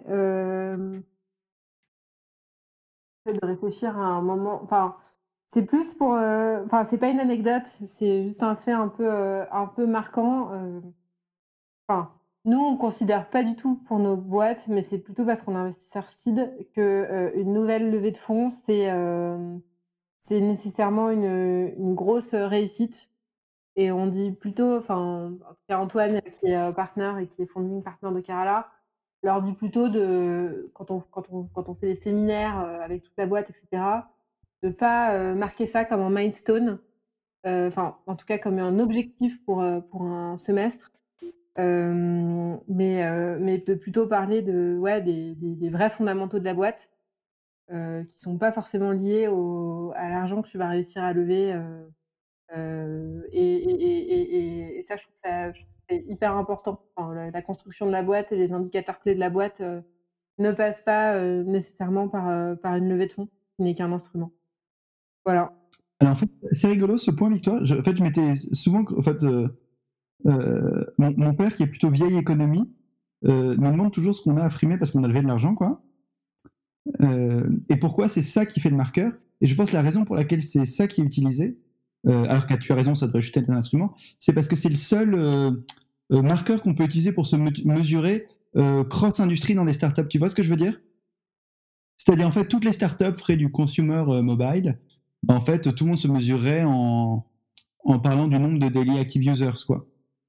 Et en fait, comme on est tous dans des industries différentes et qu'on peut pas mesurer, par défaut, le moyen qui est trouvé, mais qui est, je suis d'accord avec toi, très très imparfait, et cetera, c'est ce enfin, je pense que c'est pour ça que les gens, heu, m moi le premier, heu, veulent autant lever de l'argent sur d'aussi grosses valos, le mettre en avant, et cetera. Je pense que ça vient aussi de ça, quoi.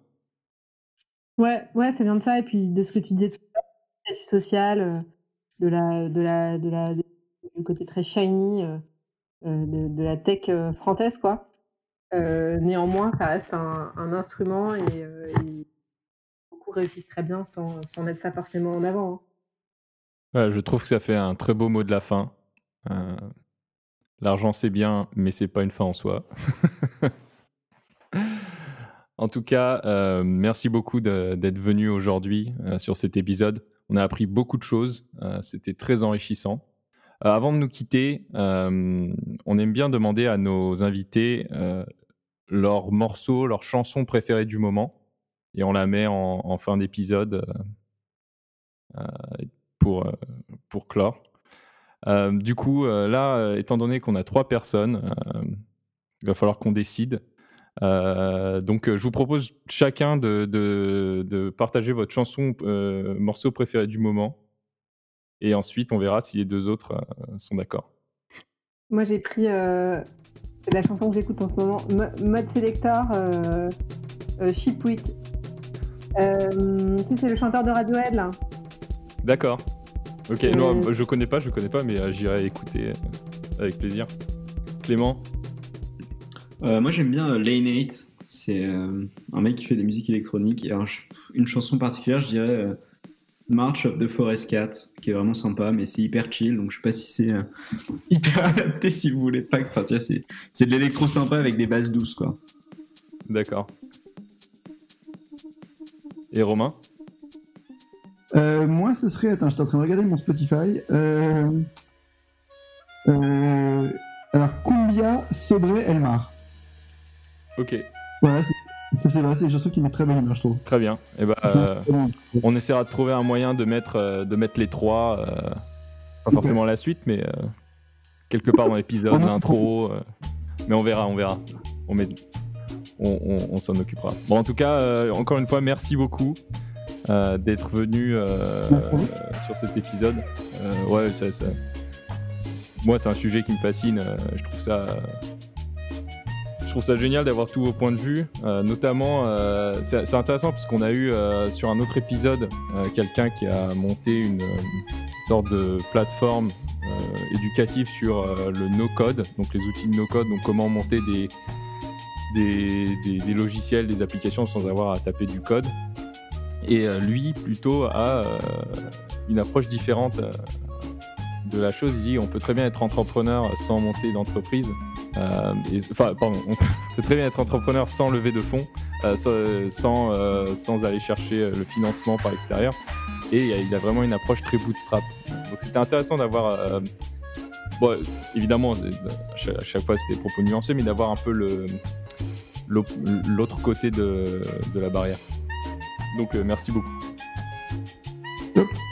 Super, bah merci, merci à vous. Ouais, merci à vous. Merci beaucoup d'avoir écouté cet épisode jusqu'au bout. On sait qu'il vous a plu. On vous voit. On sait que vous avez aimé. Alors pour nous aider à vous offrir régulièrement des épisodes de qualité, abonnez-vous et laissez-nous une évaluation de 5 étoiles sur Spotify, Apple Podcast ou l'appli que vous utilisez. Prenez soin de vous. À la semaine prochaine. Et en attendant, les les codes.